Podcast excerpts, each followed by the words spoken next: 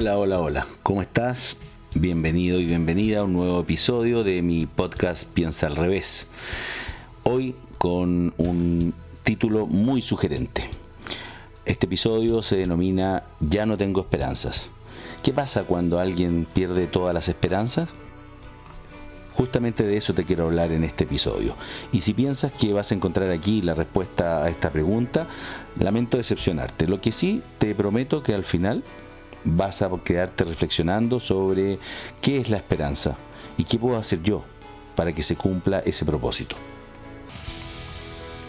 Hay una pequeña historia con la cual quiero comenzar que dice que un padre de familia le pedía ayuda a Dios de la siguiente manera. Le decía, Señor, sabes que estamos necesitados y pasamos penurias. Por favor, haz que me gane la lotería. Pero eso no sucedía, a pesar de lo cual el hombre no dejaba de implorar una y otra vez el ansiado premio, hasta que un día, en medio de su plegaria, oyó una voz profunda que le dijo, por favor, compra algún número de lotería.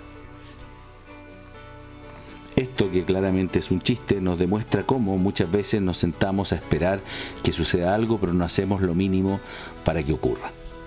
Nos gusta vivir esperanzados, eso es parte de la humanidad es nuestro combustible que nos dota de sentido a nuestras vidas y de esta forma lo bueno que nos sucede adquiere mayor relevancia y lo disfrutamos más.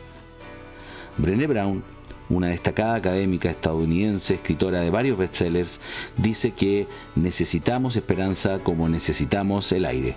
Es tan básico como eso. Pero ojo, si no ponemos de nuestra parte, como en el ejemplo de la lotería, nada sucederá.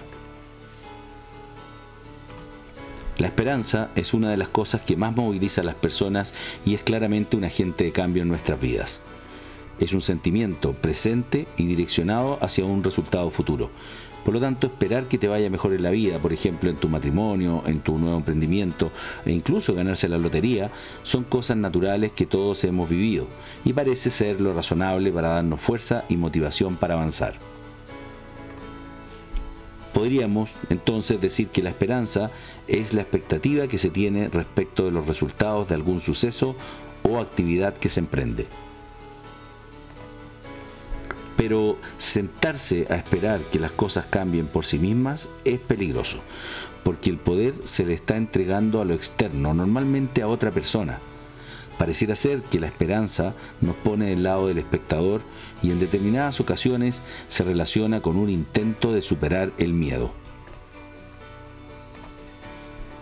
Pero, ¿qué pasa cuando nos despojamos de toda esperanza? Ocurre lo contrario. La esperanza viene de la idea de esperar algo en vez de entrar en acción para hacer que las cosas cambien. El abandonar toda esperanza es renunciar a las expectativas y deseos egoístas que, al fin y al cabo, causan sufrimiento y resentimiento con el otro porque no hizo lo que yo esperaba.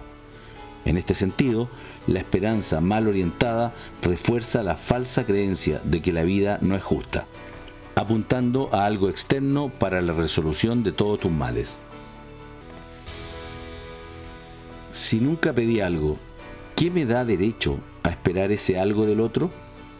Las expectativas, la mayoría de las veces, son cosas no dichas, lo que nos lleva al plano de una mala o nula comunicación. Ahí nacen, cuando la expectativa difiere de la realidad, la rabia y el resentimiento, fuentes de emociones restrictivas que llevan a la necesidad de protegernos y en algunos casos incluso al deseo de venganza. Pero la esperanza no es el problema. De hecho, es fundamental en nuestras vidas, ya que es un estado de ánimo que nos moviliza a la acción, a ser protagonistas de nuestro destino. El problema es el apego emocional a ella Ten esperanza, pero actúa en consecuencia de tus expectativas para que las cosas pasen. En las culturas guerreras como la de los samuráis, por ejemplo, el código de Bushido indicaba que una virtud para mantener la serenidad en todo momento era no tener miedo ni esperanza. Una vez el guerrero está preparado para el hecho de morir, vive su vida sin la preocupación de morir y escoge sus acciones basado en un principio, no en el miedo. Quien nada espera, nada teme. Llegamos nuevamente al final de este episodio. Espero que este tema te haya gustado y que no hayas quedado más confundido de lo que significa o no la esperanza, si es buena o es mala tenerla.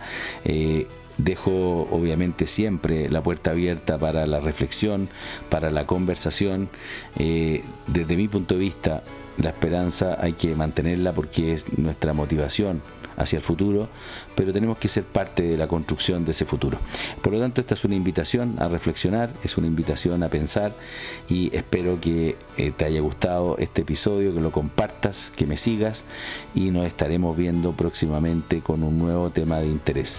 Te recuerdo que tengo un blog personal, robertocami.com o si te es más fácil recordarlo, piensaalrevés.cl, donde hay decenas de artículos como estos y también podrás acceder a conocer sobre mis dos libros Piensa al revés y Hackea tu mente. También si lo quieres adquirir, este último podrás comprarlo online y como siempre también pedir una reunión conmigo si es que quieres discutir algún proyecto, alguna idea de negocio, algún modelo de negocio bajo la modalidad de agendamiento.